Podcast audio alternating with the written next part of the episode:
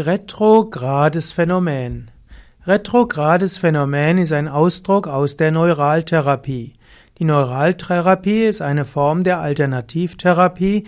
Die Neuraltherapie geht davon aus, dass viele Erkrankungen entstehen durch einen sogenannten Herd, ein Störfeld. Und dann will man das Störfeld lösen, indem man eben dieses Störfeld behandelt, zum Beispiel durch Spritzen eines Lokalanästhetikums, zum Beispiel Prokain. Und es gibt das sogenannte retrograde Phänomen, das heißt, dass nach einer örtlich begrenzten Behandlung Schmerzen im entfernten Herd auftauchen. Das heißt, wenn man ein Symptom irgendwo behandelt, dann könnte der ursprüngliche Herd wehtun und das kann eine eine Hilfe sein, um den ursprünglichen Herd diagnostizieren zu können, um ihn dort zu behandeln.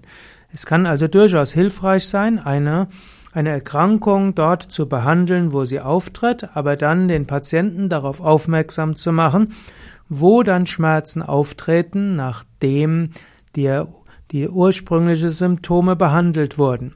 Denn wenn dort behand irgendwo Schmerzen an einer ganz anderen Stelle auftreten, dann ist das ein retrogrades Phänomen und dann hat man einen Hinweis, wo der eigentliche Herd ist. Das ist mindestens die Theorie der Neuraltherapie.